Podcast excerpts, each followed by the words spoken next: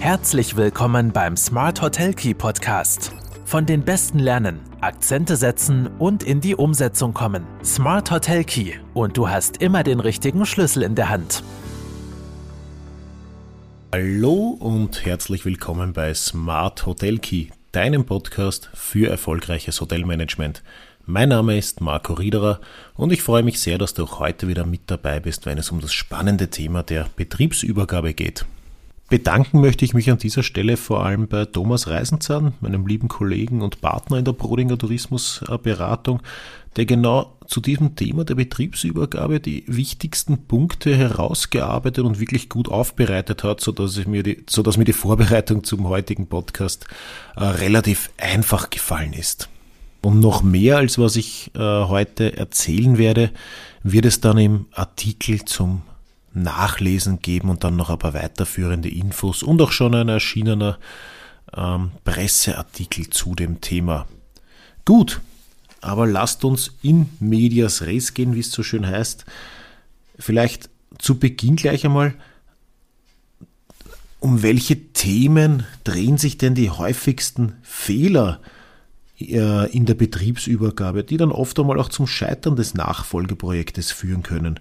Dazu gehören einerseits natürlich Finanzierungsfehler, steuerliche Fehlentscheidungen, aber auch eine falsche Beurteilung rechtlicher Lagen und last but not least, und das wird sehr, sehr oft unterschätzt, das sind die psychologischen Komponenten von den verschiedenen Personen, die in eine Betriebsübergabe involviert sind.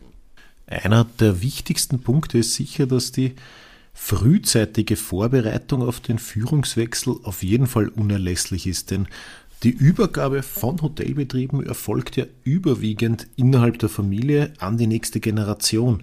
Und durch eine strukturierte Planung und vor allem äh, eine auf die Interessen aller Beteiligten gerichtete Aufmerksamkeit werden Übergabe und Fortführung wesentlich erleichtert. Was ja noch hinzukommt, ist, dass die unternehmerischen Entwicklungspotenziale eine immer größere Rolle bei der Kreditvergabe spielen.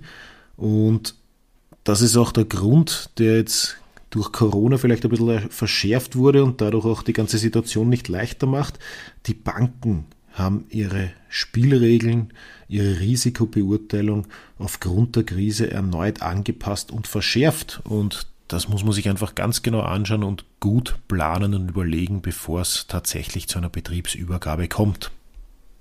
Ja, und die eine Seite ist einmal die Suche und Auswahl eines geeigneten Nachfolgers. Der kann ja innerhalb der Familie gefunden werden. Äh, es kann auch ein langjähriger Mitarbeiter sein oder ich erweitere die Suche grundsätzlich äh, auf die Branche im Allgemeinen. Und neben dieser Suche gilt es aber vor allem auch wesentliche Fragen jetzt seitens des Übergebers zu klären. Da ist einerseits natürlich der Zeitpunkt der geplanten Übergabe, ist oft einmal der Pensionsantritt oder ist vielleicht gescheiter, einen Bilanzstichtag zu nehmen. Die Frage ist auch, erfolgt der Rückzug zum Stichtag oder erfolgt die Übergabe stufenweise? Wie schaut es mit der Altersvorsorge aus?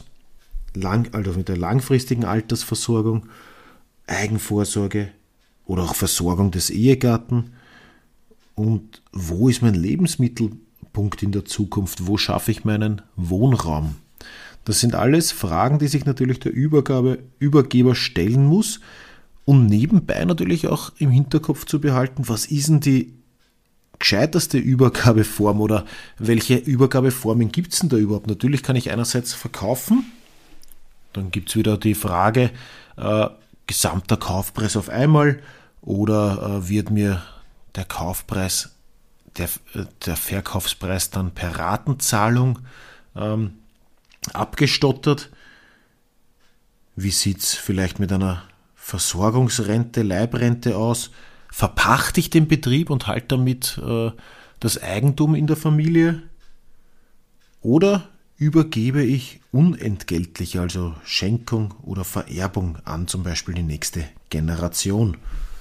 Und da ist schon mal gleich wieder ein nächster wichtiger Unterscheidungspunkt und da merkt man schon, wie, und wir sind erst am Anfang des Themas, wie, wie diffizil oder wie variabel die verschiedenen Bereiche sind und äh, was ich mal alles anschauen muss. Und vor allem, und das wird eingangs oft vergessen, es gibt ja ganz, ganz klare Regelungen eben zum Beispiel bei der entgeltlichen und der unentgeltlichen Übertragung. Ähm, sollte meinen, das ist logisch. Wenn es verkauft wird, ist es entgeltlich, wenn es äh, verschenkt wird, ist es unentgeltlich, aber ganz so einfach ist es nämlich nicht, weil es geht dann auch um eine angemessene Gegenleistung bei einer entgeltlichen Übertragung. Meistens wird das Hotel verkauft und die Gegenleistung besteht dann aus einem Kaufpreis und oder der Übernahme von offenen äh, Verbindlichkeiten. Zur Beurteilung der Entgeltlichkeit ist die Angemessenheit der Gegenleistung eben wichtig und diese muss wiederum mindestens 50 Prozent des Wertes des Hotels äh, betragen. Nur dann ist die Übertragung auch entgeltlich. Das heißt, ich muss auch einmal den Hotelwert ermitteln, eben durch eine Unternehmensbewertung, um überhaupt bei einem Verkauf dann feststellen zu können, ob es sich um eine entgeltliche Veräußerung tatsächlich auch handelt. Das heißt, bei einer entgeltlichen Übertragung habe ich ganz, ganz wichtige Vorbereitungen zu treffen. Das ist die Ermittlung des Hotelwerts mit einer Unternehmensbewertung. Das ist jetzt dann die Erstellung eines Verkaufskonzeptes, Übergaberegelungen, Abprüfung der Marktchancen, aber auch die Kaufpreissicherung bzw. die Bonitätsprüfung. Demgegenüber gibt es dann eben die Möglichkeit einer unentgeltlichen Übertragung. Im Wesentlichen ist das dann der Fall, wenn es keine Gegenleistung für die Übertragung gibt oder eben die Gegenleistung weniger als 50 Prozent des Wertes des Hotels, also des Unternehmenswertes ähm, beträgt, dann wird automatisch, auch wenn ich eine Gegenleistung erhalte, aber die Übertragung wird dann als unentgeltlich angesehen. Das heißt, auch dann brauche ich natürlich eine Übergabeplanung, Ablaufplanung, aber vielleicht auch das ist ja oft bei einer äh, Schenkung oder bei einer Vererbung der Fall, ich brauche oder sollte auch Vorsorge treffen für Vereinbarungen mit weichenden Erben äh, oder auch im Hinterkopf zu behalten, dass es Pflichtteilsregelungen gibt, Abfindungen, auf, äh, sonstige Auflagen und Bedingungen. Das sind einfach ganz, ganz wichtige Themen und äh, es ist auch einmal spannend zu wissen, dass es auch schon per Definition Unterschiede von einer äh, entgeltlichen und einer geltlichen Übertragung gibt und auch Veräußerungen per Definition unentgeltlich äh, als unentgeltlich gelten können, obwohl vielleicht der Geld fließt, eben dann, wenn sie weniger als 50 Prozent des Unternehmenswertes ausmachen. Ganz, ganz wichtiges Unterscheidungsmerkmal. Ein weiterer wichtiger Punkt, über den man sich unbedingt Gedanken machen sollte, sind natürlich die Haftungsfolgen bei einer Betriebsübergabe. Also der Erwerber eines Hotels tritt automatisch in die unternehmensbezogenen Rechtsverhältnisse des Vorbesitzers ein. Und zwar unabhängig davon, ob er das Hotel weiterführt oder nicht. Die Haftung gilt dabei aber auch für eventuelle Schulden, Verbindlichkeiten oder auch beispielsweise für nicht abgeführte Sozialversicherungsbeiträge des Vorbesitzers zumindest äh, unbeschränkt ähm, für die letzten zwölf Monate. Dann gibt es noch ein paar weitere Themen wie betriebsbezogene Steuerschulden oder auch Ansprüche aus übernommenen Arbeitsverträgen. Ganz wichtig, sich über die Haftungen auch Gedanken zu machen.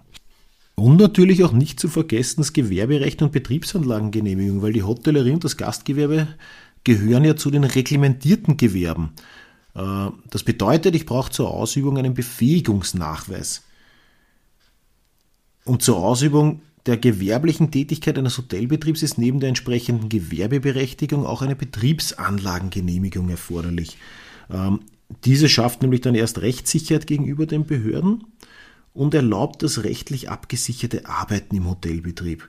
Und da kann es natürlich schon äh, zu, zu Herausforderungen kommen, weil gerade bei einer Betriebsübergabe ist ja oft so, dass äh, Änderungen durchgeführt werden wollen. Und diese muss ich aber rechtzeitig dann, äh, also Änderungen in der Betriebsanlage muss ich rechtzeitig der Behörde melden und eben gegebenenfalls sogar um eine Änderungsgenehmigung ansuchen. Und das kann dann schon auch einmal teuer werden, wenn ich das nicht gut plane und im Vorhinein mitkalkuliere. Und Ganz wichtig auch, es gibt auch arbeitsrechtliche Auswirkungen bei einer Betriebsübergabe. Das bedeutet, dass ich mit der Betriebsübernahme auch Arbeits- und Dienstverhältnisse mit allen Rechten und Pflichten des Vorbesitzers übernehme, wenn ich jetzt der, äh, der neue Besitzer bin. Kündigungen wegen des Betriebsüberganges sind auch grundsätzlich unzulässig. Also ich kann jetzt keine Kündigung aussprechen mit der Begründung, ich bin der neue Inhaber. Ähm, das ist als Grund unzulässig. Wichtig aber auch zu wissen, es besteht kein absolutes Kündigungsverbot. Es ist nur das als Grund unzulässig. Einer der letzten und wichtigsten Punkte ist natürlich auch äh, sich zu informieren und Kenntnis zu erlangen auf die steuerlichen Belastungen, die auf einen zukommen.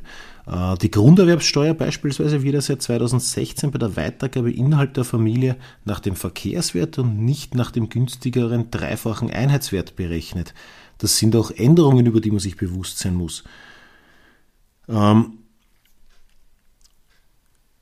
grundsätzlich ist es auch wichtig zu wissen, dass Betriebsübergaben innerhalb der Familie immer als unentgeltlich gelten, auch wenn zum Beispiel typische Belastungen wie Schulden, Wohn- oder Fruchtgenussrechte etc. mit übertragen werden.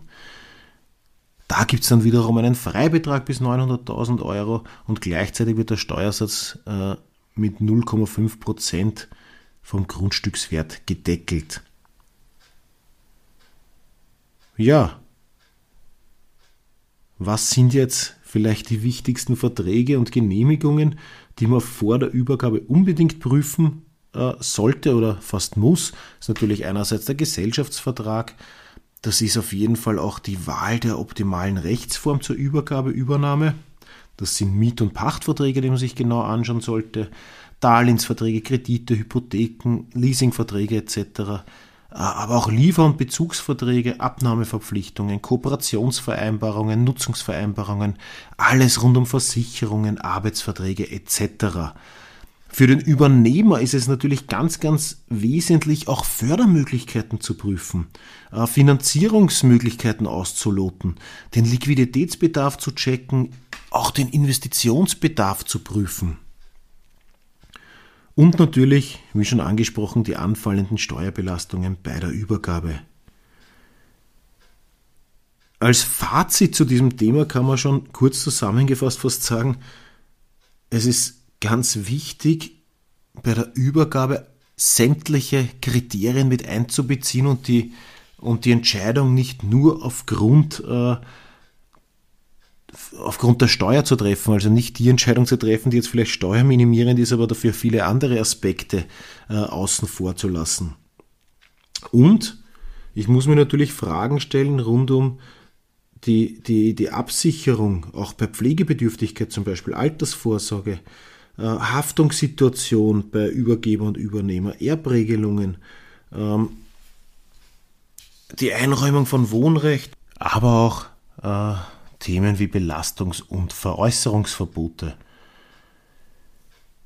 Vielleicht noch abschließend sei gesagt, dass diese vielen angesprochenen Themen und Eckpunkte in Wirklichkeit ja auch wieder nur eine kleine Einführung in das äußerst komplexe Thema der Nachfolge darstellen und wirklich nur ein Auszug der wichtigsten Punkte sind ich habe es jetzt für den Podcast natürlich noch einmal ein bisschen runtergebrochen und zusammengefasst und äh, du siehst vielleicht schon, wie komplex diese ganze Thematik ist.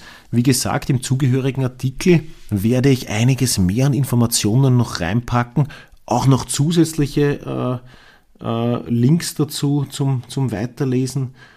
Es ist ein ganz wichtiges Thema, wenn du gerade dabei bist, vielleicht äh, dir eine Nachfolge zu überlegen oder selbst in die Situation kommst, einen Betrieb übernehmen zu wollen, dann mach dir bitte rechtzeitig Gedanken. Du kannst gerne auch einmal unverbindlich bei uns anfragen. Wir haben natürlich äh, Spezialisten im Team und sei dir einfach bewusst, dass es gerade bei einer Betriebsübergabe oder Übernahme um eine gezielte und vor allem sehr individuelle steuerliche, rechtliche und finanzwirtschaftliche Beratung geht. Und die kann auch nicht jetzt durch, äh, durch eine Bauchentscheidung oder sollte nicht durch eine Bauch, Bauchentscheidung in manchen Bereichen ersetzt werden. Was vielleicht auch noch ganz spannend ist, ist, äh, auch das verlinke ich dir im Artikel, äh, ein Fallbeispiel einer Betriebsübergabe, wo einmal durchgerechnet wurde, ein äh, Ferienhotel mit 100 äh, Betten unter gewissen Kriterien.